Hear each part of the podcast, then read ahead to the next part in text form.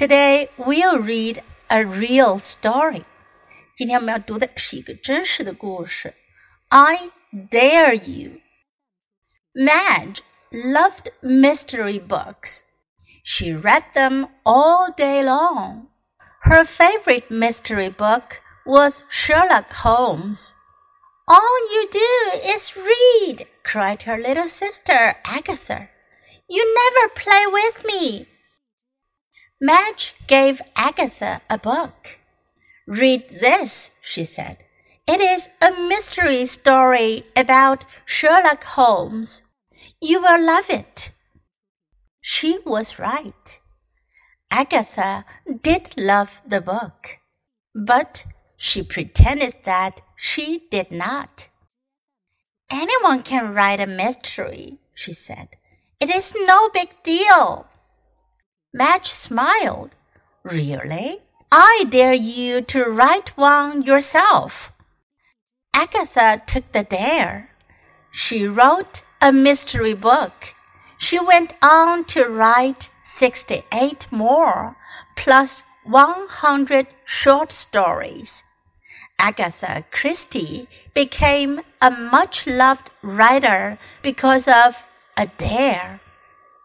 这个故事讲的是著名的侦探小说家阿加莎·克里斯蒂小时候的故事。他为什么会写侦探小说呢？读完这个故事你就知道了。I dare you. Dare 呢表示问某人有没有胆量做某事。I dare you to do something 表示我问你，你敢不敢做呀？我谅你也不敢做。I dare you. 这个句型呢，用起来会有一点挑衅的感觉，所以不要轻易使用哦。Madge loved mystery books. Mystery books，悬疑故事，悬疑故事书。Mystery 表示悬疑小说、悬疑电影、悬疑戏剧等等。Madge，马吉，她喜欢悬疑书。She read them all day long. 她整天都在读这些书。her favorite mystery book was Sherlock Holmes. 她最喜欢的悬疑书是谁的呢？是夏洛克·福尔摩斯，也就是大侦探福尔摩斯的书。All you do is read, cried her little sister Agatha. 她的妹妹阿加莎就叫了起来，说：“你就会读书。You never play with me. 你从来不跟我玩。” Madge gave Agatha a book. 玛吉就给了她妹妹阿加莎一本书。 Read this, she said. 她就说：“你读这本书啊，It is a mystery story about Sherlock Holmes. You will love it. 这是关于夏洛克·福尔摩斯的悬疑故事书，你会喜欢的。” She was right. 她说对了。Agatha did love the book. 阿加莎确实喜欢这本书，but she pretended that she did not. Pretend 假装，她假装不喜欢。 Anyone can write a mystery, she said. 她说，任何人都可以写一个悬疑故事呀。It is no big deal. 这没什么大不了的。No big deal. 没什么大不了。Madge smiled. Really? I dare you to write one yourself. 马吉就说啦：“真的吗？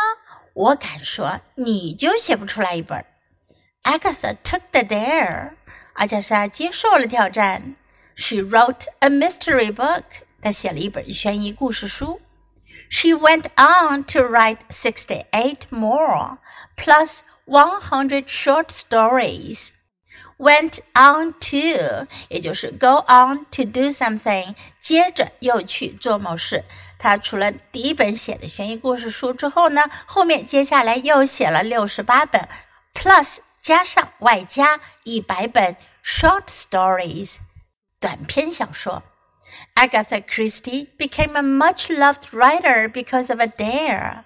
阿加莎·克里斯蒂因为一次激将法，就成为了一名深受大家喜爱的作家。Have you ever read Agatha Christie's mystery books？你有没有读过阿加莎·克里斯蒂的悬疑故事书呢？如果没有，以后你可以读一读哦，非常的有趣。Okay, now let's read the story together. I dare you.